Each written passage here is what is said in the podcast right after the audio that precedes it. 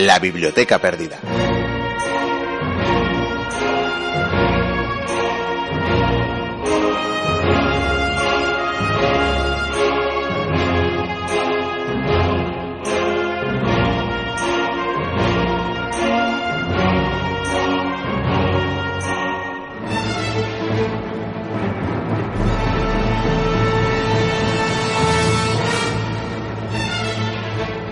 Heroicidades y leyendas al margen, nadie pone en duda que la historia está escrita en sangre. La humanidad se ha desarrollado entre guerras, desigualdades y sometimientos de unas a otras personas. Todos los pueblos tienen en su pasado, cuando no en su presente, oscuros historiales de esclavitud, violencia, vejaciones y discriminaciones. Pero en días como hoy, con el 8 de marzo como telón de fondo, es necesario recordar que el sometimiento más antiguo de la humanidad es aquel que han sufrido y sufren las mujeres. Son la mitad del mundo y en demasiadas ocasiones el pilar sobre el que se sustenta este. Y sin embargo, no son ni de lejos dueñas de la mitad de todo, que es lo que por derecho les corresponde. Y por eso queremos sumarnos a la reivindicación que miles de pueblos y ciudades de todo el mundo ha salido a las calles, aunque con diferentes palabras, para hacer significar que las mujeres son seres humanos, que tienen derechos y que son dueñas de sus vidas y sus decisiones. Bienvenidas, bienvenidos a la Biblioteca Perdida.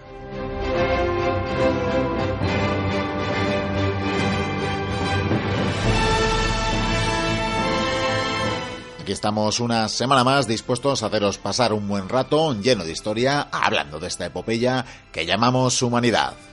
En el programa de hoy vamos a retomar la magistral campaña de Aníbal Barca, de la que comenzábamos hace varias semanas y que hoy, como decimos, recuperamos. Vamos a hablar, por tanto, de la vida de la peripecia del cartaginés que puso en jaque a la República Romana en su avance hacia Roma. Avance en el que derrotó a cuantas legiones salieron a su encuentro. Será el monográfico del día, pero no el único tema que abordaremos. Y es que también os vamos a ofrecer unos misterios de la historia en el que hablaremos de los interrogantes de un enclave ya en ruinas en tiempos de los aztecas. Nos referimos, por supuesto, a la ciudad de Teotihuacán. Saludamos ya a los oyentes de las diferentes radios que nos emiten y cuyos datos podéis consultar en nuestra página web. Ya sabéis que son La Viana FM, Radio Iris 7 Aranda, Radio Ujo, Mutant, Cadena Neo, Radio Antorba, Chena, Bronca, Onda Fue Mayor, Polígono, Cuac FM, Artegales Radio y más Radio Cantabria. Saludos de quienes hacemos eh, este programa semana tras semana, Vikendi Curía, Javier Senderos, este que os habla, Miquel Carramiñana, y también de parte de nuestros colaboradores y colaboradoras más habituales, como Tania Martínez Portugal, Noemi Maza, Pello Larrínaga, Aricha Alcibar y nuestro webmaster Borja Velasco. Encantados de estar con todos vosotros una semana más. ¡Comienza la aventura!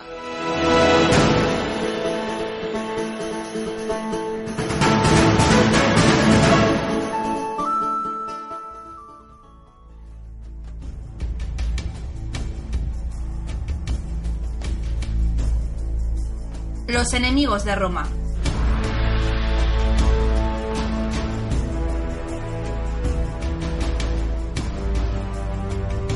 Tiempo ya de que resuenen las eh, caligae romanas porque vamos a adentrarnos en una nueva entrega de los enemigos de Roma. Vamos a dar continuidad al episodio sobre las guerras púnicas y sobre el enemigo por excelencia de Roma, Aníbal Barca, para lo que vamos a trasladar nuestra mesa con el señor Goicuría incluido al campamento de Aníbal. Bienvenido, caballero. Muy buenas, caballero, muy buenas, mochuelos. Seguimos con la estela de Aníbal. Como decimos, el enemigo por excelencia, porque esta sección es enemigos de Roma, pero si habría que elegir uno, desde luego nos quedamos con este, ¿no? Yo me quedo con este. Algunos dirían Catila, otros dirían otros nombres, pero como ya dije en su momento, Aníbal es mi personaje favorito de la historia. Seguimos sin utilizar nuestro sentido del humor para contar estas historias, porque ciertamente el personaje se merece todos los respetos del mundo. ¿Y qué te parece si comenzamos? Para que nos dé tiempo. Me parece muy bien, porque, bueno, tenemos tiempo. Tranquilo que no te voy a cortar, pero sí te diré que un oyente, además, eh, ya no recuerdo el nombre, así que me lo perdonaba, pero seguro que se acuerda que dijo que, Roma eh, había que medir su grandeza por, eh, por la calidad y por el tamaño de los enemigos que había derrotado. Desde luego, esto también habla, habla de, de, la grandeza de Roma, ¿verdad? Efectivamente, de hecho, ya dije yo en su momento que tan interesante como la historia de Roma es precisamente los enemigos a los que se enfrentó. Y además, esta sección, la, ventaja que nos da es que podíamos viajar a la Galia, podíamos viajar a Persia, eh, a cualquier lugar de, bueno, de la cuenca casi del Mediterráneo, por así decirlo. Y, y claro, al viajar nos encontramos con diferentes culturas. Y vamos, Aníbal Anda que nos recoge culturas y gente de todo tipo de procedencias, sobre todo los protagonistas de esta noche que van a ser los galos, por cierto. Bueno, recapitulamos eh, brevemente, habíamos eh, iniciado ya, había estallado la Segunda Guerra Única entre Cartago y Roma y teníamos a un eh, joven general, a, la postre probablemente uno de los mejores generales de la historia, que había hecho la hazaña, la mayor hazaña de todos los tiempos, que era ni más ni menos que decidir atacar la ciudad, eh, todavía no eterna, pero bueno, Roma en todo caso, y, hacerlo por tierra, cruzando por tanto los eh, Pirineos y cruzando también los Alpes, eh, haciendo una caminata increíble con miles de hombres y de los que llegaron apenas un tercio de los que habían partido de la península ibérica. Yo casi diría una cuarta parte. Por suerte, lo bueno que tuvo es que la caballería le sobrevivieron bastantes, tuvo pocas bajas y esa caballería probablemente fueron la que le brindó, fue la llave, por así decirlo, de las victorias que tuvo sobre los romanos. Y de hecho así fue, por ejemplo, cuando hablamos en su momento de la batalla de Tesino. Y vamos a, a comenzar esta historia con esa gran victoria para los cartagineses y una gran derrota para los romanos, porque en Tesino Aníbal venció a las legiones de Roma. De hecho, recordamos que el joven Escipión consiguió salvar a su padre, o eso dice la leyenda, y el cónsul está herido. Está herido, dudan sobre si va a sobrevivir o no. Parece que sí, y una de sus órdenes es que, las tropas se replieguen, vamos a marchar a otra posición, vamos a lavarnos las heridas y vamos a ver qué podemos hacer. No podemos arriesgar los ejércitos porque la cosa está muy muy complicada. Aníbal por su parte también tiene problemas. Uno de los problemas, su tropa está muy muy cansada de esa marcha de los Pirineos y de los Alpes y por supuesto tras llegar tener que combatir en una gran batalla pues obviamente los hombres están están exhaustos. Por suerte, una de las ventajas que tiene, que esto se va a repetir a lo largo de las batallas, es que saquean al enemigo y les quitan tanto las armas como las armaduras. Es decir, que a medida que van avanzando las victorias de Aníbal, su ejército se va pertrechando y, por supuesto, va ganando en veteranía. Y tenemos la situación de Tesino. El cónsul, como bien he dicho, ha huido, está con sus legiones eh, montando un campamento a unos kilómetros de su posición, y resulta que, sin el conocimiento de la derrota, el otro cónsul, Tiberio Sempronio Longo, está avanzando por orden del Senado, está avanzando por la bota italiana porque este hombre estaba destinado en Sicilia y con las legiones de Sicilia está viajando hacia el norte de la península italiana para unir sus legiones con las de su colega Escipión. Me imagino que este, este cónsul lo que quería era unir fuerzas y acabar con Aníbal en una batalla campal. Y claro, Aníbal a tener las tropas cansadas, bueno, les deja descansar, pero llega un momento en que decide marchar y ocupar ciudades, ocupar mm, pueblos, villorrios, saquear, hacerse con provisiones y de hecho llegó a tomar la ciudad de Clastidium. Y ahí, por ejemplo, se hizo con grandes provisiones para la tropa, con lo cual ya podía tener habituallamiento para que los hombres estuvieran bien alimentados. Tiberio Sempronio aprovechó ese tiempo que se dio cuenta que Aníbal estaba en una posición que dijo, vaya, aún no ha sido derrotado este hombre, ¿qué habrá pasado? Le han llegado informes. Escipión ha sido derrotado, pero ha conseguido salvar gran parte de su ejército. ¿Dónde está? Al norte. Vale, pues aprovechando ese tiempo que Aníbal estaba haciendo de las suyas, consiguió unir sus fuerzas a las de Escipión cerca del río Trevia, que es un afluente del río Po. Vamos a poner a los mochuelos en un año en el calendario, año 218 antes de nuestra era. Un diciembre, un frío que pela, un invierno... La verdad es que hacía mucho frío, nevaba... Eh, la verdad es que, es que los romanos, pues bueno, eh, las estaban pasando un poco canutas con el clima. Los cartagineses, pues me imagino que también. Lo que pasa que ya después de los, Alpes... Lo que habían sobrevivido, a lo que habían sobrevivido ya, eran como Terminators, casi, Sí, eran los tipos más duros que ahora mismo hay en la península italiana. Y bueno, Escipión se está recuperando de las heridas, parece que la cosa va bien, y dudaba sobre plantar batalla. Hablando con, con Sempronio, con Tiberio, eh, le decía, no sé si deberíamos de plantar batalla. Pero Tiberio deseaba combatir, deseaba conseguir una gran victoria. Pero ¿por qué necesitaba esa victoria con tanta prisa? Pues muy sencillo, Miquel. Porque estaba acuciado porque se le acababa el consulado. No olvidemos que los cónsules de Roma mantienen ese cargo durante un año. Esto fue un problema a lo largo de la historia de Roma, porque muchos cónsules Sobre todo cuando tenían que viajar lejos, eh, claro. eh, entre- Obligaba a movimientos precipitados, ¿no? Muchos eh, llegaron a hacer grandes desastres pues por las prisas, porque lo que querían era hacer una campaña rápida, vencer al enemigo y llevarse las flores. Jubilarse con honores. Exactamente. Y al parecer discuten. No se llevan mal, pero debaten, porque Escipión le dice, este personaje Aníbal es muy bueno. O sea, me ha vencido con todas las de la ley, eh, me ha flanqueado, su infantería es dura, su caballería es superior en número, encima tiene unos jinetes númidas que, que son muy peligrosos, la infantería y la caballería íbera son letales en el combate, deberíamos andar con cuidado. Sin embargo, Tiberio insiste, deberíamos de combatir, además somos superiores en número en un principio, podemos vencerle. Y entonces, lo que hizo Sempronio, porque Escipión estaba en cama, se quedó con el mando de las dos legiones, organizó el ejército preparado para la batalla. Aníbal lo que hizo fue acampar cerca del río en el lado contrario, es decir, que nos encontramos con el ejército de Aníbal, por así decirlo, a la izquierda y con el ejército romano a la derecha, y en el centro está el río. Aníbal es listo, es listo, sabe que ha vencido un ejército romano, pero mm, han unido fuerzas, la cosa está peliaguda. Sin embargo, Aníbal tiene una pequeña ventaja, y es que su ejército ha crecido. Dicen que rondan los 40.000. A ver, yo voy a decir números, sin embargo, como bien he dicho muchas veces, pues bueno, lo de los números habría que mirarlo con pinzas. Es muy discutible, ¿no? Mil arriba o tres mil arriba o abajo, pues hombre, pues yo creo que es una diferencia, pero bueno. ¿Por qué sus fuerzas han incrementado? Porque a las filas cartaginesas se han unido 14.000 galos. Que ya han visto que no era un farol esto que estaba haciendo, que no era un loco más que estaba cruzando Europa, sino que este hombre parecía tener eh, garantías de poder hacer verdadero daño a Roma. Sin embargo, necesitaría más victorias para convencer a estos galos. Por cierto, más adelante, más tribus galas se unirían a su causa. Y Aníbal estaba en el río con el campamento, a lo lejos está viendo el campamento romano y, bueno, manda espías y regresan. Eran galos, además, que conocían bien el terreno. Con todo, hay que apuntar que el enemigo, en este caso Roma, había reunido todavía más hombres. Sí, y también un buen núcleo de tropas auxiliares galos, por cierto. Eh, eh, Es más, muchos galos de los que llevaba Escipión se habían ido. Habían desertado. Pero bueno, aún les quedan tropas galas para combatir. Es decir, que nos encontramos galos en ambos bandos. Estos espías galos le dicen a Aníbal que han encontrado un lugar perfecto para tender una emboscada a los romanos. Y Aníbal, que no es tonto, dice, vamos a aprovecharlo. ¿Qué fue lo que hizo? Envió mil jinetes y mil infantes para que se ocultasen durante la noche sin ser vistos. Que imagino que estos hombres encima no podrían hacer hogueras, o sea que pasaron probablemente la noche más fría de todas sus vidas. Llegó la mañana de aquel día, del 218, estamos en diciembre como bien has dicho, y Aníbal ordena a sus númidas avanzar al otro lado del río, avanzar en formación dispersa con un único fin, hostigar al campamento romano y retirarse. ¿Para qué? Para atraer a los romanos hacia una trampa.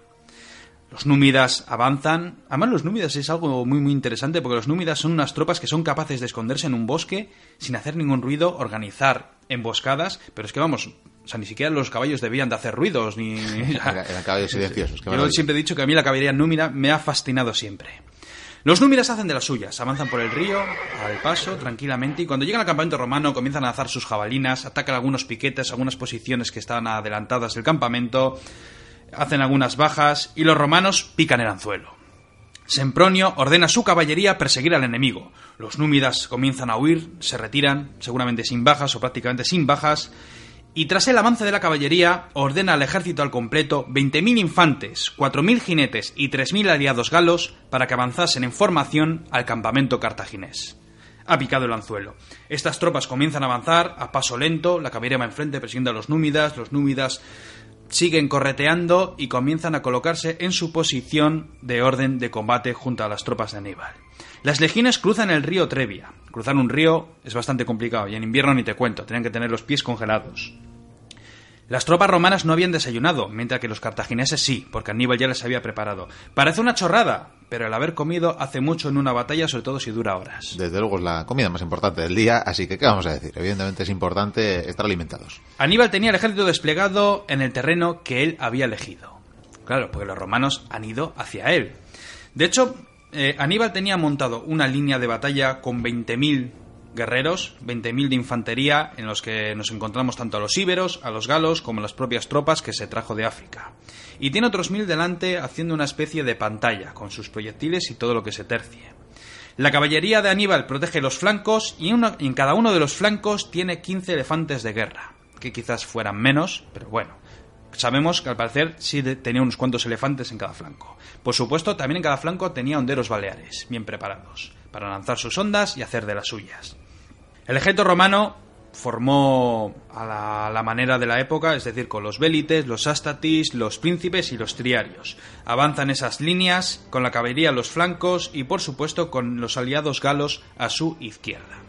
Cuando se están acercando los vélites romanos, esa primera línea, esas tropas que van armados de una manera ligera, con sus jabalinas, con sus pieles de lobo, eh, comienzan a combatir, lanzan jabalinas, pero parece ser que comienza un combate cuerpo a cuerpo y los cartagineses consiguen dispersar a los vélites. Estos vélites corretean y se esconden detrás de las líneas de los astatis y los príncipes. Es entonces cuando las dos infanterías se van acercando a paso lento pero seguro y comienzan a chocar. Se chocan escudos, espadas, empieza una especie de partido de fútbol americano en el que se van empujando porque lo he dicho mil veces, pero las bajas se suelen provocar casi siempre al final del combate. Hay heridos, hay muertos, pero el fragor del combate, ese empuje, se va generando a lo largo y ancho de todo el campo de batalla. Es un choque además en el que Roma confía, ¿no? Porque es donde es fuerte. Sí, lanza sus pilums, lo típico, empuja, pero es que lo que hemos dicho hace un momento, estos que han cruzado los Alpes y los Pirineos, pues son duros, y estos galos también. Los galos son famosos por ser duros guerreros, de hecho por eso Roma tiene esos aliados. Y también surge el combate entre las dos alas de caballería, tanto la izquierda como la derecha. Las alas de caballería chocan entre ellas, que es algo que a ningún general le gustaba, los choques de caballería, porque también lo he contado varias veces, pero las caballerías cuando luchaban eran unos combates muy caóticos, en los que no se levantaba tanto polvo, caían tantos jinetes al suelo, se volvían a levantar, se subía al caballo, luchabas desde el suelo. Demasiado incierto, ¿no? el resultado de se una dispersaban 20, se reagrupaban, volvían, era un caos y nunca sabías quién ganaba.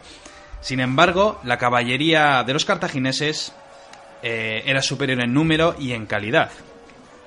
Y fue por ello que los jinetes romanos fueron retrocediendo y al retroceder fueron dejando los flancos de la infantería expuestos.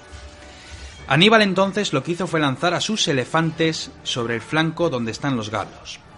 Los galos, imagínate, con sus bigotes, sus barbas, sus espadas, sus escudos, sus gritos, algunos sin ropa ni nada, desnudo ahí pegando gritos, son muy valientes, pero claro, cuando de repente ven llegar esos elefantes, a esa mole de carne y huesos, y claro, es que eran seres que nunca habían visto. Y, cuernos, de marfil. cuernos de marfil, pero vamos, que eran unos seres que nunca habían visto. Y los galos, eh, aparte de recibir la embestida, si es que la llegaron a recibir, eh, huyeron, pusieron pies en polvorosas y desaparición del campo de batalla, al igual que las dos alas romanas de caballería. ¿Y qué ocurre? Que ya los flancos están completamente expuestos, las legiones están vendidas. Es entonces cuando la caballería cartaginesa, tras haber expulsado a los jinetes romanos, vuelven y cargan sobre los flancos y la retaguardia de las legiones. Pero no solo es eso, Miquel. ¿Por qué de repente suenan cuernos de guerra, sonidos, algo pasa, los legionarios que están en retaguardia miran hacia atrás y descubren que más tropas cartaginesas vienen a por ellos. Las tropas que Aníbal había escondido en la noche anterior. Los hostigadores, ¿no? Que había lanzado. Exactamente. Hablamos de mil de infantería y mil de caballería que cargan, chocan contra la retaguardia romana y estos quedan encajonados en un, en un espacio cerrado donde no pueden moverse, donde luchan por su vida, de tal manera que se crea una matanza espantosa. Dicen que en esta batalla murieron más de la mitad de los hombres que participaron. Hablo, por supuesto, del bando romano. Hasta 28.000, ¿no? Se, llega a estimar. Sí, probablemente se pasan cuatro pueblos con, con, esos números, pero desde luego a mí no me extrañaría que 15 o 20.000 romanos hubieran dejado sus huesos en el campo de batalla. Fue una estrepitosa derrota. Mm, los legionarios y bueno, todo el que estuviera en ese berenjenal metido, pues huyeron como podían, abriéndose paso en grupos, centuriones agarrando a unos cuantos y salvándoles la vida como podían. Por supuesto, la caballería cartaginesa inúmida se dedicaron a cazarlos. Fue un desastre en toda regla. Bueno, y Sempronio se retiró además a parapetarse en una ciudad, ¿no? Sí, y después tuvo que volver a Roma a explicar qué había pasado. Y cuando llegó a Roma, eh, claro, llegó las noticias. Ha habido una gran derrota hemos perdido en Tesino, pero es que ya lo de Trevia ha sido un auténtico desastre. Y es más, Sempronio fue juzgado por negligencia, porque como veremos, y más adelante lo veremos aún más, eh, en Italia se están creando campos de batalla terribles, pero es que el Senado es otro campo de batalla donde los senadores con sus grupos se están lanzando ataques, mm, puñaladas traperas, porque esto más adelante será así, pero vamos, el que consiga vencer a Aníbal, se convertirá en el gran héroe de la historia de Roma, de esa república. Solo hay un problema, que llegará un momento en que nadie quiere combatir contra Aníbal, porque se dan cuenta que es imposible vencer a ese hombre en un campo de batalla. Este Sempronio, cuando es juzgado, eh, fue absuelto. Fue absuelto por las declaraciones que hizo Escipión. Porque Escipión no pudo participar en la batalla, había aconsejado que no se luchase, pero bueno, tampoco era mala idea no haber combatido. Y entonces él fue y atestiguó y dijo, oye, pues mira, eh, se decidió lanzarse al combate, pero ¿cómo íbamos a esperar que nos hubieran hecho esto? Realmente las decisiones de Sempronio no fueron malas. Y por lo tanto, pues al final no pasó nada con él. Y claro, como acababa el año, llegaron los nuevos cónsules, que serían Servilio Gémino y Cayo Flaminio. Unos personajes que también tienen historia. En el Senado, mientras tanto, se seguía debatiendo. Esto que ha sucedido es algo terrible, hemos, tenido muchísimas bajas, hay que hacer algo. Y en algo se ponen de acuerdo, por lo menos, en que hay que reclutar nuevas legiones. Una ventaja que tiene el territorio de la península itálica es que el control que tiene Roma puede, pues, abarca una gran población y por suerte pues puede seguir reclutando tropas sin parar. Dicen que llegaron a reclutar, creo que fueron 13 o 14 legiones. No sé si se pasan cuatro pueblos, pero al parecer, desde luego, ocho estuvieron establecidas en Italia. Ojo, hay legiones que también, bueno, parte de la tropa están en Hispania, tienen tropas en Sicilia, tienen tropas en Macedonia, quiere decir que Roma tiene muchos ejércitos, pero muchos están establecidos fuera de la península itálica. En fin, tenemos estas ocho legiones y por supuesto al nombrarse dos cónsules, cada cónsul estaría al mando de dos legiones, unos ejércitos que rondarían los 20.000 soldados. A Flaminio se le mandó, se le ordenó, o decidió él por su cuenta, pero me imagino que hablaría con el Senado, él lo que hizo con sus legiones fue desplazarse hacia Etruria, persiguiendo a Aníbal. Había que seguirle y me imagino que los planes que tenía este cónsul Flaminio era la de andar, seguir las huellas de Aníbal hasta que cometa un error, que acabe en una posición que sea mala, que sea desfavorable para sus tropas y entonces atacarle. Parece complicado, ¿no? Cuando ya Aníbal estaba demostrando que se adueñaba del campo de batalla, incluso siendo el jugador invitado o el extranjero, ¿verdad? En tierra ajena, les estaba, estaba aprovechando el terreno para derrotarles. A mí a veces me da la impresión de que Aníbal conocía mejor Italia que los propios romanos. Sí, parece que hubiera tenido el Google Maps a mano. De verdad. Para, para poder planificar.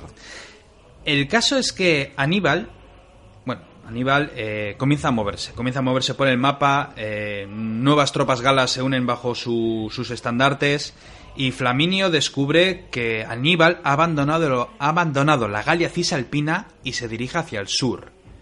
Hay que frenarle. ¿Por qué? Porque al sur está Roma, está la capital. El cónsul Gémino, con sus dos legiones, lo que hace es, él también avanza hacia el norte, pero se queda en la Galia cisalpina castigando a las tribus galas que habían apoyado a Aníbal. Eh, me imagino que quemaría y arrasaría con unas cuantas tribus de los galos, unos cuantos pueblos y ciudades. Me imagino que, bueno, pues castigos ejemplares, se llevaría esclavos, en fin. La idea, me imagino que es que no siga recibiendo apoyo. Sí, que no pueda contar con eh, más apoyo, porque al final sus tropas, eh, las que había llevado él, también eran limitadas, ¿no? y sin apoyo lo tenía complicado. Aníbal tenía problemas con sus nuevos aliados, seguían siendo los galos. ¿Cuál es el problema que tenían los galos? Pues que seguían desconfiando de él. Había conseguido dos grandes victorias, pero desconfiaban de él y de la campaña y de ese futuro incierto que al que les llevaba Aníbal. Por una razón, sí, hemos conseguido victorias, pero vamos a ver, tenemos un ejército que está muy bien, pero vamos, que es que estamos en Italia, hay muchas legiones, estamos rodeados, pero bueno. Y por cierto, otra cosa que tendría que hablarte también son de los elefantes, ese símbolo de los cartagineses, o por lo menos de Aníbal en la historia, y es que al parecer la mayoría de los elefantes habían caído en Trevia. Dicen algunos que quizás sí sobrevivieron bastantes elefantes, pero al parecer pues debía de haber una ventisca, el invierno que acabó con ellos. Tengo ciertas dudas, pero bueno, al parecer dicen que solamente quedó un, un, elefante, supuestamente el que montaba Aníbal, pero que al final también murió. Lo que sí te puedo decir es que fue en esta época más o menos cuando Aníbal perdió su ojo. Perdió uno de sus ojos, algunos dicen que fue una oftalmia, se ha dicho de todo. Dicen que incluso pues, se le manchó un día y tuvo una infección. Otros dicen que lo perdió en el combate porque al parecer también resultó herido. Lo que sí sabemos es que perdió un ojo pero bueno, que... no perdió visión. No, eso, no perdió visión. Eso creo que está bastante claro. No, o sea, creo que los dioses por eso les daban dos ojos a los generales. Sí, ¿verdad? En todo caso, además, había pasado apenas un año para la siguiente, para la siguiente trifulca que vamos, de la que vamos a hablar. Habíamos dejado la anterior batalla en invierno, sí. que de hecho a Sempronio se intentó refugiar en Sapienza y, y llegó Aníbal a, a asediar la ciudad, Sí. aunque por el invierno tuvo que retirarse. Quizás en ese asedio también pudo ser ese accidente, pero estamos apenas medio año después porque esta próxima batalla será empezado el verano. Esta próxima batalla además es una obra maestra. No es Canas, que eso sí que es una obra maestra en toda regla, pero desde luego es una batalla muy muy interesante. ¿Por qué? Hablamos del el cónsul Flamio. Este lo que hizo fue aguardar en Arretio. Arretio es un, era una plaza que estaba en lo que hoy en día sería el sur de Pisa. Y se quedó ahí, montó el campamento. Flaminio aguardó con sus legiones en Arretio, una localidad que está en lo que hoy en día sería el sur de Pisa. ¿Por qué se queda ahí esperando con sus legiones? Porque está esperando a ver qué ruta va a tomar el cartaginés. O sea, fíjate. Este es bastante inteligente. Este cónsul dice, bueno, ha sido derrotado por, los dos cónsules anteriores. Además a Escipión le tienen estima. Es muy buen cónsul, es muy buen general. Voy a tomármelo con calma, voy a ver por dónde va Aníbal y después le voy a seguir. Esa táctica que he dicho hace un momento que iba a seguir desde el principio. Y Aníbal lo que hizo fue empezar a provocarle. ¿Y cómo puede provocar a un cónsul para que entre en batalla? Porque a Aníbal le interesa entrar en batalla. ¿Por qué? Porque se sabe más inteligente, se sabe mejor preparado para derrotar a, todos los ejércitos romanos que se le pongan por delante. Y para provocarle lo que hizo fue empezar a asolar campiñas, algo que haría a lo largo de varios años. Asolar campiñas, quemar villorrios, quedarse con el trigo, porque está avanzando la primavera. Y siguió avanzando en su marcha, las columnas cartaginesas seguían avanzando por el mapa, eh, arrasando con todo lo que pillaban, hasta llegar al lago Trasimeno. Flaminio, impulsivo, quizás incluso cabreado, siguió persiguiendo a Aníbal, pero lo perseguía a una distancia segura. Porque de- dudaba, decía, bueno, voy a seguirla a unos cuantos kilómetros de distancia, no vaya a ser que de repente me prepare una emboscada o una burla como ya hizo con el anterior cónsul. Vamos a ir con mucho cuidado. Con cautela, vaya. Con cautela, exactamente. Mientras tanto, ¿qué pasa con el otro cónsul, Gémino, el que habíamos dejado en la Galia Cisalpina? Tras haber sofocado, por así decirlo, ajusticiado más bien a las tribus galas, comenzó a avanzar con sus legiones hacia el sur desde la Galia para unirse con su compañero. Iba a hacer lo mismo que hizo el anterior cónsul, unir ambas fuerzas para derrotar a Aníbal en el campo de batalla. En estos momentos, Flaminio acampó cerca del lago que hemos dicho hace un momento, el lago Trasimeno. Aníbal entonces lo que hizo fue lo que siempre hace, elegir el terreno donde se va a combatir. Porque siempre se combate donde Aníbal lo decide. Los romanos no lo saben, pero siempre van a luchar donde Aníbal lo decide. Y él lo que hizo fue mantenerse muy cerca de la carretera de Malpaso. Era una carretera que recorría la parte norte del lago. Imaginamos un lago y una carretera que pasa justo al norte, justo a la orilla. Y en esa posición se dio cuenta que poco a poco se iba transformando en una especie de estrecho desfiladero entre las montañas que acababan en el lago. Es decir, que pues, las montañas morían justo en el lago. Y lo que hizo fue situar a sus tropas al abrigo de los bosques que había en unas colinas. Y estaban escondidas. Por supuesto, no podrían eh, montar sus hogueras, nada por el estilo. Tenía que parecer que no existía nadie, como mucho ardillas en esos bosques. Y entonces envió un destacamento al norte para encender unas hogueras. ¿Por qué? Para engañar a los romanos. Encendiendo esas hogueras les hizo creer que los cartagineses se encontraban más abajo del río. Entonces llegó el día del 22 de junio del 217 a.C. Flaminio, como vio la noche anterior las hogueras, dijo, "Uy, además han avanzado muy rápido estos cartagineses. Vamos a levantarnos pronto por la mañana para abarcar más terreno. Levantó el campamento y continuó persiguiendo a Aníbal. Era una mañana bastante fresca y había una niebla muy densa. Cosa que le venía muy bien a Aníbal. Por supuesto. Entonces, imagínate, una larguísima columna, las legiones avanzando. A un lado tienen las montañas con los bosques y al otro lado el lago Trasimeno. Sin embargo, evidentemente los romanos avanzan por la calzada, por esa carretera. Eh, Flaminio comete un error.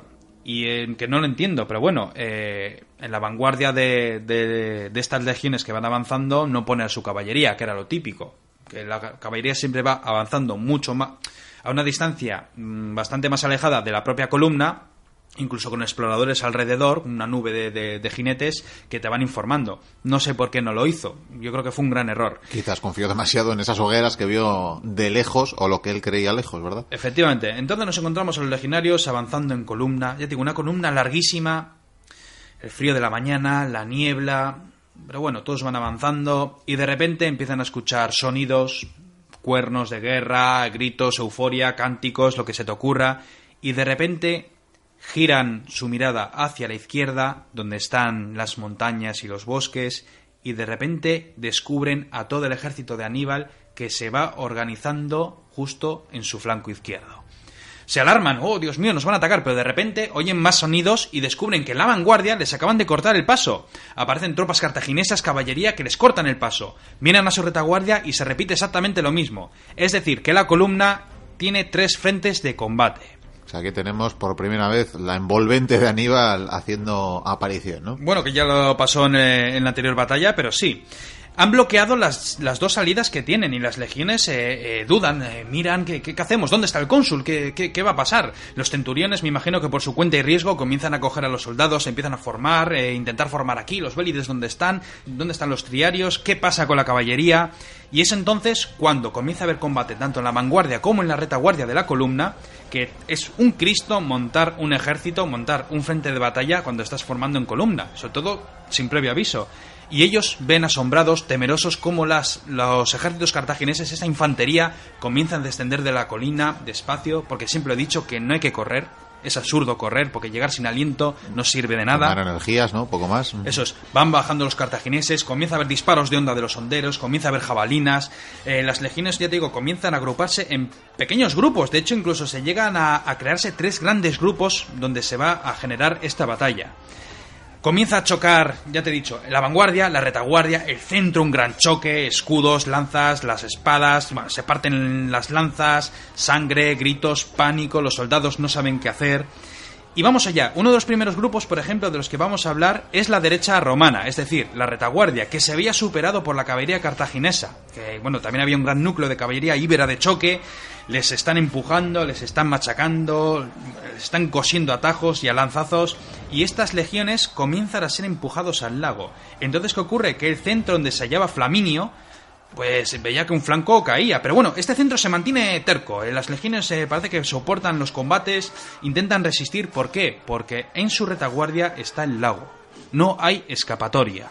Soportan los combates, los envites, una y otra vez, luchas, agobio, y tras tres largas horas de combate comienzan a ceder el frente muchos hombres, eh, bueno, comienzan a, ser empujados, porque además están cuesta abajo, comienzan a ser empujados hacia el lago. Hay muchos hombres que de repente tiran la espada, el escudo y se tiran al lago a nadar, que por cierto, la inmensa mayoría de los que están combatiendo no saben nadar. Eh, muchos se, tiran al agua, eh, pero claro, llegan hasta la altura del pecho, eh, no se atreven a seguir nadando, miran atrás, ven que otros hombres siguen llegando al agua, otros llegan al agua y vuelven al combate porque ven que no hay salida. Las tropas de la derecha, que era la vanguardia del ejército romano, estaban combatiendo bastante bien, pero cuando giran, giran hacia atrás, ven, ven, que es un desastre, ven que eh, el fondo del todo se está yendo al traste, están todos yendo para el lago empujados, el centro también está reculando, y esto es que es lo que hacen, escapar de la masacre, en toda regla.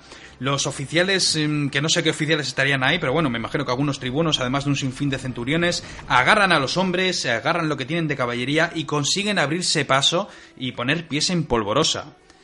Que por cierto, luego estos tendrían un problema, porque al final de la batalla dicen que incluso, no sé si es cierto, pero al parecer unos 8.000 consiguieron escapar, pero tuvieron que hacerse fuertes en una colina y al parecer fueron rodeados y al final fueron masacrados y fueron vendidos como esclavos. Sí, se habla de, prácticamente eso, 10.000 o, o, más incluso esclavos eh, que quedaron de esta batalla. A eso voy. A medida que avanzaba la batalla, los romanos fueron empujados al río. Toda la carretera era un reguero de, de cadáveres, la mayoría romanos. El cuerpo de Flaminio nunca se encontró. Muchísimos romanos murieron ahogados porque se tiraron al agua, intentaban nadar y no podían. Encima con las armaduras, pues fíjate. Y es más, muchísimos, ¿sabes cómo murieron? En el, propio lago, pero no ahogados. Muchos se quedaban a la altura del pecho, intentaban retroceder, tiraban su espada, suplicaban, pues eso, piedad, no nos matéis. Y los cartagineses, mmm, sin contemplaciones, fueron acabando con todos uno a uno. Dicen que en, esa, en esta batalla murieron 15.000 romanos. Aníbal al parecer tuvo unos 2.000 muertos y heridos. Yo he leído cifras mayores todavía. Sí, o sea, vamos. Que, que, casi lo elevarían hasta 20.000. Pero vamos, aunque fueran la mitad, desde luego sí. toda una masacre, teniendo en cuenta que además otros 10.000 eh, fueron hechos prisioneros. Eso es. Y todo, no lo has eh, comentado, pero mm, evidentemente fue todo muy rápido, o sea, apenas duró unas horas. Mm, tres, cuatro horas de batalla. Y luego, bueno, las persecuciones de turno. Realmente una batalla, aunque dure una hora, al final se suele alargar hasta el final del día con las persecuciones y todo lo que se tercia. Vamos a pensar que son 15.000 romanos muertos, que hay 10.000 prisioneros, más luego todos los muertos que vendrían después, y vamos, fue una batalla clamorosa, los galos ya no tenían dudas, ya decían, Aníbal, eres un grande, eres un genio, se quedaron con las armas y las armaduras, con el botín, con los víveres, eh, Aníbal estaba exultante, me imagino más Aníbal con su ojo sano mirando, sonriendo, en plan, esta es la mía. Claro, ha habido una gran derrota, han perdido al cónsul, por supuesto esta legión se va al garete, o sea, esta legión desaparece, los hombres huyen, intentan ir a Roma, de hecho muchos incluso son ajusticiados en la propia Roma por cobardes, o sea, fíjate tú hasta qué punto llegamos, cosa que se va a repetir. Y Gémino, nos acordamos de ese cónsul Gémino, el que estaba sofocando a los galos, bueno, dándoles ciertos castigos, que quería reunirse con el otro cónsul para luchar contra Aníbal. No tenía conocimiento de la suerte de Flaminio y prosiguió su avance. Resulta que aquí, bueno, yo he encontrado varias fuentes, pero bueno, al parecer lo que hizo fue enviar a toda su caballería, dicen que a galope tendido, por la vía Flaminia, y se encontraron de lleno con la caballería de choque de Marval. ¿Quién es Marval? Marval es uno de los hombres de confianza de Aníbal, un personaje que lleva combatiendo con él casi casi desde que eran unos chavales, se había destacado en Hispania, había seguido a Aníbal en todo su viaje. Marval era el jefe de la caballería, un personaje que más, más adelante diré una cita suya que ha quedado para lo largo de los tiempos. Pero bueno, Marval se encontró con esta caballería y aniquilaron supuestamente a toda la caballería del cónsul Gémino. Hay quien, de hecho, esto se llamó al parecer la batalla de los pantanos de Plestia. Hay quien dice que también, eh, bueno, parte de la tropa de Gémino, las legiones, pues hicieron fuertes en otra colina y también los cartagineses llegaron y los destrozaron a todos. Por último, te diré, Miquel, que cuando las noticias llegaron al Senado, el pánico cundió en Roma. ¿Por qué? Lo que he dicho desde el principio. Ha habido una derrota ante Sino. No fue una derrota terrible, pero fue una derrota. Eh, lo de Trevia fue una auténtica masacre y ya lo del lago Trasimeno fue el acabose. Aníbal había derrotado a todos los cónsules, no quedaban ejércitos en el norte. Eh, en el Senado, pues fíjate, ya es que el pánico, el miedo hizo que en algunos momentos incluso los senadores se pusieran de acuerdo para debatir qué hacemos. Veían que era imposible derrotar a Aníbal, que encima estaba arrasando los campos y sobre todo temían una cosa que sucedería en el futuro. Una estrategia que más adelante llevaría Aníbal a cabo y es la de llegar donde están las ciudades itálicas, esas ciudades que por así decirlo, entre comillas, son vasallas de Roma, que aportan esas alas para las legiones, pues Aníbal lo que va a intentar es que cambien de bando. Porque claro, muchas de estas ciudades cuando llega Aníbal les dirá, tenéis dos opciones, os arraso os paséis a mi bando. Y que yo sepa, estoy ganando esta guerra. Estoy destrozando los ejércitos romanos y no hay quien pueda conmigo. Hacia sublevaros, eh, sí, sabéis lo que es bueno, ¿no? Efectivamente. Y encima, claro, es que los senadores están sudando tinta porque a medida que pasan los días, Aníbal se está acercando a la capital. Y es por ello que comienzan a debatir, comienzan a debatir. ¿Qué podemos hacer? Eh, la situación es crítica. Desde que fuimos arrasados por los galos tiempo atrás, nunca ha sucedido algo por el estilo. Tenemos que buscar una solución. Empezaron los gritos, los insultos, porque por supuesto, eh, bueno, eh, todos quieren llevarse la gloria, quieren aprovechar, quieren llevarse votos. Y al final, el Senado, por unanimidad, decide votar para que haya un dictador. El que sería dictador de la República de Roma. Un dictador en esta época es, es algo diferente de lo que podemos imaginarnos hoy en día. Eh, cuando se dirige dictador, se, le eh, se decide que uno de los senadores tenga unos derechos, un cargo especial, el cargo de dictador. ¿Qué consiguen con eso? Que durante un periodo de tiempo, que siempre se ajusta, este personaje eh, puede tomar las decisiones para acabar con una situación crítica en la historia de Roma. Por supuesto, en muchos casos tiene que pedir ayuda o consentimiento al Senado. Y ¿A quién le dieron este título? A Quinto Fabio Máximo. No sé si os acordaréis, mochuelos, pero Quinto Fabio Máximo fue aquel senador que fue a Cartago a debatir sobre si habría guerra o no. Un personaje que por esta época ronda ya los 70 y muchos años, la verdad es que es muy mayor, los senadores en general son bastante mayores todos, excepto los jóvenes. Y Quinto Fabio Máximo lanza un discurso en el Senado, eh, yo tengo una táctica para acabar con estos romanos. Esto se llamó la estrategia fabiana. ¿En qué se basaría esta estrategia fabiana? Que hablaremos seguramente en la siguiente tertulia. En levantar de nuevo legiones y más o menos lo que hizo el anterior cónsul. Perseguir a Aníbal. Estar siempre con las legiones a una distancia prudencial, seguir a Aníbal, perseguirle, Pero no plantar batalla, no. Como mucho vamos a realizar pequeñas incursiones, pequeños combates, por ejemplo, cuando las tropas tienen que forrajear con los caballos, hacerle daño, ir picándole, ir haciéndole daño, ir desmembrando su ejército poco a poco. Eh, por supuesto, esta estrategia no conseguiría que Aníbal fuese arrasando con los campos. Sin embargo, aquí va a surgir también otro personaje, porque Quinto Fabio Máximo se convierte en una especie de escudo de Roma, el protector. Mientras él mantenga esta estrategia, Roma no podrá ser destruida. No hablamos de las demás ciudades, pero bueno, Roma en principio es lo principal. Y hay otro personaje que se convertirá, por así decirlo, en, el, en la espada de Roma. Es decir, tenemos a Quinto Fabio Máximo, que es el defensor, el protector, y tenemos a alguien que va a ser el agresor. El, agresor en este caso se llama Marcelo, un romano de la vieja escuela, de estos que le gusta coger a la caballería y cargar al estilo como Alejandro Magno, con sus hombres a la cabeza. De hecho, fue Marcelo el que acabaría eh, precisamente con Siracusa y, y, ahí estaría, por ejemplo, Arquímedes, que por culpa de Marcelo en sí, aunque él quería que él no muriera, moriría Arquímedes. Sin embargo, yo creo que esa es otra historia. Así que si te parece, nos quedamos hoy aquí con estas dos grandes victorias de Aníbal, Aníbal ahora mismo es insuperable porque va a empezar a corretear por toda la voz italiana y nadie va a ser capaz de detenerle. Pues muy bien, aquí lo dejamos eh, con Trevia y con la batalla del lago Trasimeno, dos grandes victorias, pero con mucho más y es que nos queda cuando menos el plato fuerte. Pero eso será en la siguiente entrega de los enemigos de Roma.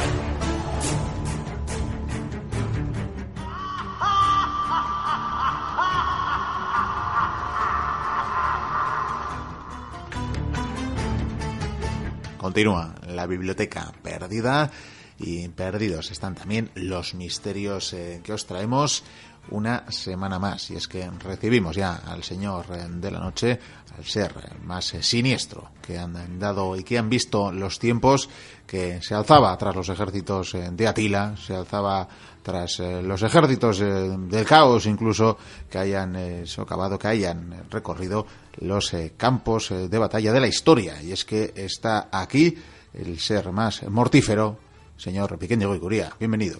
Muy buenas, Miquel, muy buenas, mochuelos. Seguimos con misterios. Seguimos con misterios. Seguimos con misterios. Y como nunca hay tiempo, vamos a comenzar del tirón. Comencemos del tirón. ¿Hacia dónde nos dirigimos en esta ocasión? Pues la última vez hablamos de que íbamos a viajar a América, ¿verdad? Es cierto, cierto. Sí, sí. Pues ¿qué te parece si hablamos de una ciudad que a mí me vuelve loco? Teotihuacán. Ah, bueno, a día de hoy suele ser eh, Jalisco o Tijuana, que, la que vuelve loco a la gente, pero bueno, me, imagino que... Eh, estamos bastante cerca. Sí, bien, bien, pues eh, procedamos. Viajamos a México para hablar de una de las ciudades más interesantes, más misteriosas y llenas de mitos que probablemente tenga todo el planeta. Hablamos de Teotihuacán, una ciudad que ya te digo que a mí es que me vuelve loco. Por cierto, fundada al parecer, aquí hay muchas comillas, pero vamos a pensar que está fundada alrededor del siglo III antes de Cristo y está situada a unos 50 kilómetros de la Ciudad de México. Bien, coincidimos en el tiempo con Balbec, así me gusta. Efectivamente, pero tenemos una ventaja, al igual que en Balbec, y es que podemos ver esta ciudad, o bueno, lo que queda de ella, que por suerte es mucho. Sobre todo dos grandes mm, construcciones de las que hablaremos en esta historia. Probablemente Dicen que Teotihuacán, en el momento de su construcción, hombre, evidentemente esta ciudad fue creciendo con el paso de las décadas y los siglos. Por cierto, una ciudad, al parecer, eh, bien calculada. Cuando digo bien calculada, porque a mí no me salen nunca bien las palabras, es en Roma, cuando la construyeron, pues tenía varias calles en concreto, sin embargo luego hacían las barriadas, las callejuelas. Sin embargo, con Teotihuacán pasa algo diferente.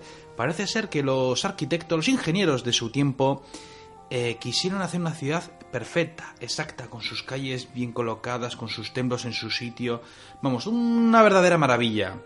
Probablemente no había una ciudad igual en el mundo y probablemente fuera la ciudad más grande del mundo y quizás con la mayor población, porque hay quienes sospechan, se calcula, que llegó a albergar una población de 250.000 personas. Que en esos tiempos es desde todo un prodigio, vamos. Pues imagínate, en esta época Roma está combatiendo la Segunda Guerra Púnica, o en la Primera. Fiti fiti. El nombre, por cierto, de Teotihuacán, en la lengua nahuatl, debe significar algo así como el lugar de los que siguen el camino de los dioses. Un nombre muy bonito, Está bien que esté resumido Teotihuacán, porque si tienes que decir de dónde vienes, pues yo vengo del lugar donde se sigue el camino de los dioses. Eh, sí, mucho mejor contraído. Es sí. más práctico, ¿no? Y voy a hablar de las dos principales construcciones, porque es lo bueno cuando vayamos a visitarlas, si es que podemos ir, nos encontraremos, aparte de esa gran avenida de la que hablaré luego, con dos grandes pirámides, muy grandes. Hablamos de la pirámide del Sol y de la Luna. Vamos a centrarnos en ella.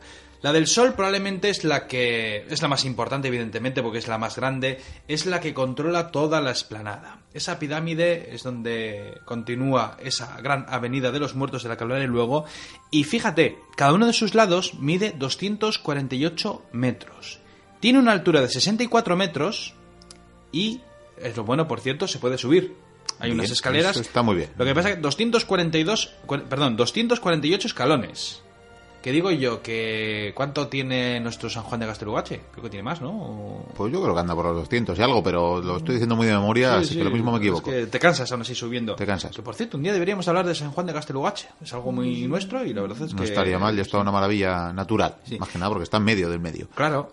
Eh, se cree que la- esta pirámide del Sol fue construida alrededor del siglo I después de Cristo. Está construida con dos millones y medios de bloques. Bloques de ladrillos cocidos al sol, colocados, según intuyen, por alrededor de 3.000 tra- personas, 3.000 trabajadores que estarían construyendo esta pirámide a lo largo de 30 años. Lo más interesante de esta pirámide vamos a hablar luego, porque ahora mismo te estoy hablando solamente de la ciudad, en sus elementos importantes, pero luego te hablaré de esos misterios que encierra. Tenemos otra pirámide, la pirámide de la Luna. 145 metros de lado, 42 metros de altura, es un poco más pequeña, pero sigue siendo impresionante. Y en su cima había una estatua de 20 toneladas y se calcula aproximadamente que está construida 100 años después, sobre el siglo II después de Cristo. Se dice que en los tiempos antiguos ambas pirámides estaban recubiertas por un cristal pulido. Vaya, cosa maravillosa. debía se ser algo reflejaban la luz de una manera la increíble. luz, ¿no? la luna, los rayos y la gente, casi casi, si me apuras. Eh, hablando de la ciudad, te puedo decir que la propia ciudad estaba dividida en cuatro distritos, o cuatro secciones, vamos a llamarlo así. Y cada uno de ellos podríamos decir que es como si apuntasen los cuatro puntos cardinales. Había una gran calle larguísima y ancha llamada la Avenida de los Muertos, la que nombré hace un momento. Esta avenida atravesaba la ciudad de norte a sur, 45 metros de ancho y se extiende a lo largo de 3,2 kilómetros. Dime tú cuántas avenidas tiene esta distancia en las ciudades que tenemos aquí en España. Aquí pocas, ciertamente al otro lado del charco. Bilbao, desde luego no, ¿eh? Al otro lado del charco están más acostumbrados a esas grandes, enormes, larguísimas cuadras y demás. Sí, pero cuando estamos hablando de una ciudad que tiene 2.300 años o más, Eso ya, desde luego, no tiene parangón. O sea, una planificación increíble. La propia avenida eh, dispuso, al parecer, de una línea de estanques conectados entre sí. ¿Qué es lo que hacían esos estanques? Su agua, esa agua que, que surgían de esos estanques que siempre estaban llenos, descendía a través de unas esclusas de la pirámide de la luna. Algo impresionante. Y claro, ¿qué te puedo decir sobre esto? Pues que los aztecas alucinaron. Y dices, ¿cómo puede ser que los aztecas alucinaron con esta ciudad? Porque como bien he dicho, al parecer fue fundada sobre el siglo III Cristo. Los aztecas llegaron más tarde. ¿Quiénes construyeron esta ciudad? Antes de los aztecas hubo otras grandes civilizaciones que estuvieron viviendo en aquellos lares.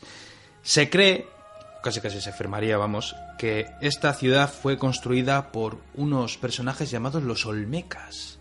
Una civilización de la que poco sabemos. De la que hemos hablado en alguna de ocasión con sus grandes hablado. cabezas. Sí, sí. De hecho, mira. eh, Que te era todo un misterio también cómo transportaban la piedra para sus Sí, construcciones. tenemos que hacer un día sobre la- las cabezas de los olmecas.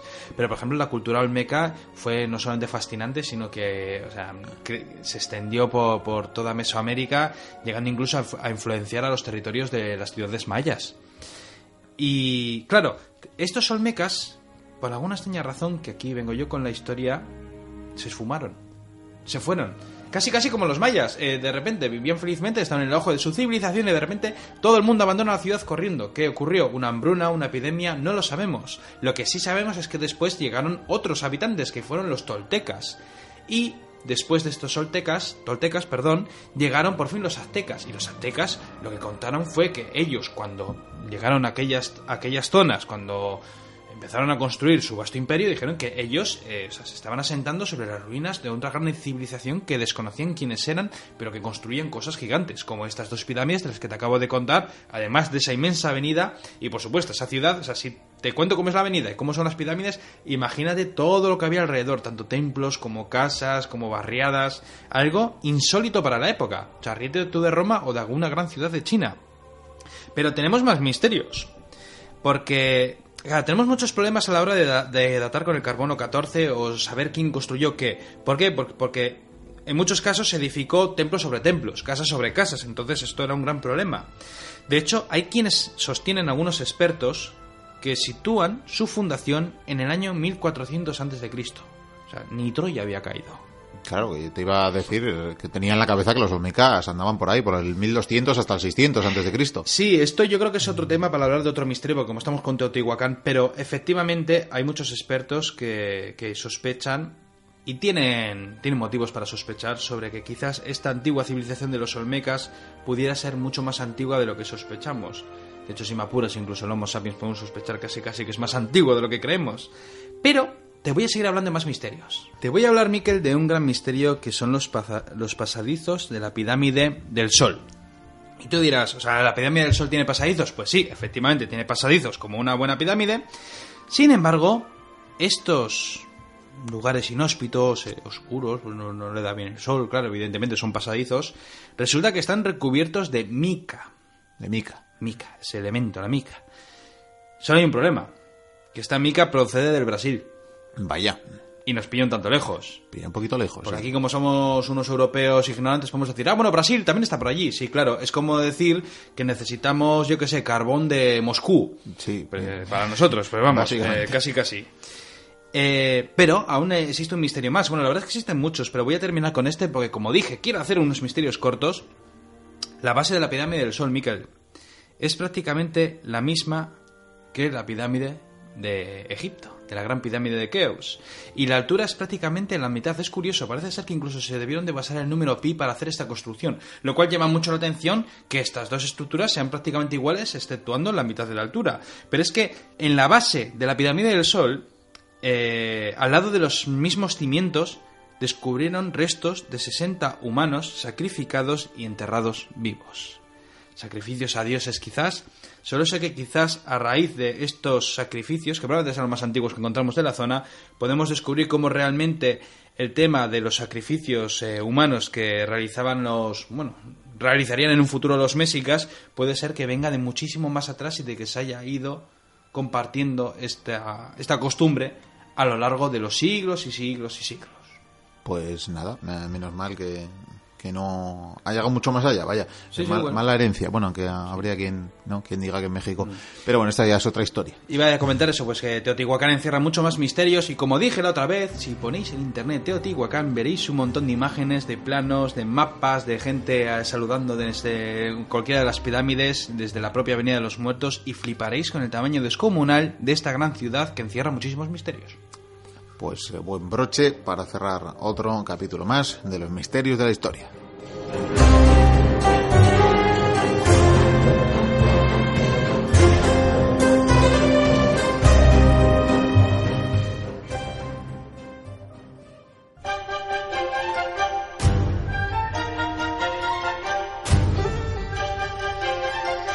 Pues hasta aquí lo que ha dado de sí el programa de hoy, lo que ha dado de sí la continuación de la aventura de Aníbal Barca, que retomaremos con nuevos episodios de su avance hacia Roma, lo que han dado de sí también los misterios de la historia, sección que desde luego retomaremos en futuros programas. Ha sido un verdadero placer teneros al otro lado de las ondas. Esperamos que repitáis dentro de siete días cuando volveremos con nuevas aventuras, con más de esta epopeya que llamamos humanidad.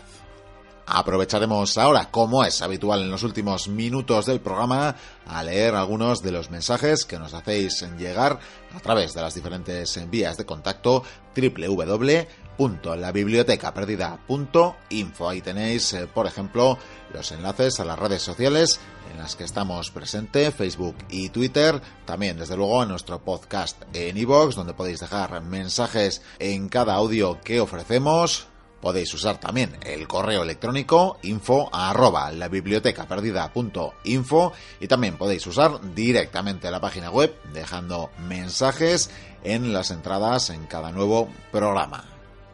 Empezaremos con el email. Estos días recibíamos dos mensajes. Como es habitual, no tenemos demasiado tiempo para atenderles. En todo caso, saludaremos muy especialmente a Lilia Carvajal desde Colombia, fiel oyente que ya nos escribió en su día y nos hacía una crítica en su momento que nos vuelve a hacer, además muy apropiada para este 8 de marzo, lo que enlaza con el inicio, con la presentación del programa. Nos critica Lilia aquello que por estos lares llamamos lenguaje inclusivo en cuanto al género. Algo con tantos adeptos como detractores y que probablemente cambia mucho el prisma según el país en el que se resida que es lo que en su día le contestábamos, le respondíamos directamente escribiendo a Lilia, que no obstante nos hacía esta crítica con amabilidad. Lilia se refiere a cosas como saludar al inicio del programa diciendo bienvenidas y bienvenidos. Y es que, aunque sabedores que para muchas personas puede sonar mal, sencillamente responde a la pretensión de visibilizar también a las mujeres, por aquello de que lo que no se nombra en la práctica no existe. Y lo hacemos en todo caso sabedores de que a muchas personas, de que a muchos oyentes puede llegar a molestarles, pero esperemos eh, que la mayoría comprenda la motivación.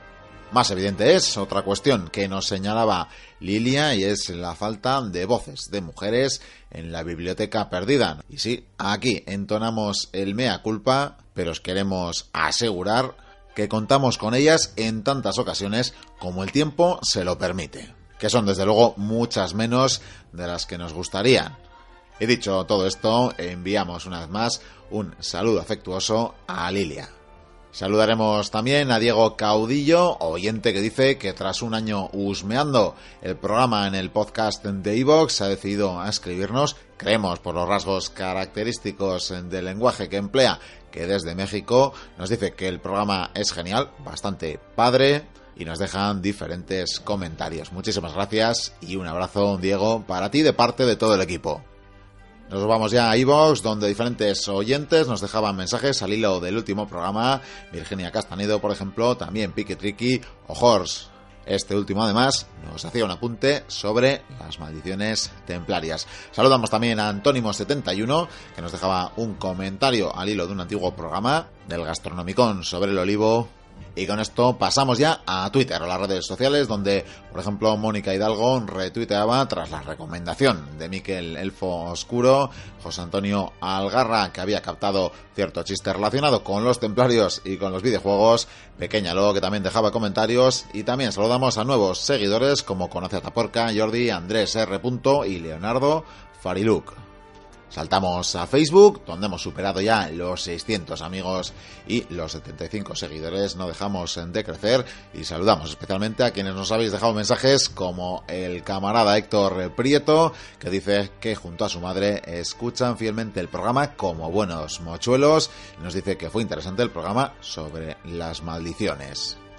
También saludamos a Daniel Martín, que nos dice que magnífico trabajo, a Winston Smith, que al hilo del último programa nos decía que gracias, también a Miquel Maestu, al abogado de Mefistófeles, a María Turquesa Moreno López y a José Manuel López Ruiz, nuestro amigo de Martos, que tras nuestra dedicatoria especial, una princesa se fue feliz aquella noche a su cama, imaginándose que vigilaba desde la maleza a su hermanito metido en un canasto, ilusionada por recibir una felicitación tan especial y abrumada al explicarle que su nombre viajó aquella noche a través de los micrófonos de la biblioteca a lo largo de medio mundo. Gracias a ti, José Manuel, y saludos a toda la familia. Terminamos saludando también a Bernardo Sureda, que nos dejaba también otro mensaje. Y con esto, citaros hasta la próxima semana cuando volveremos con nuevas aventuras. Hasta entonces, sed como siempre muy felices. ¡Agur!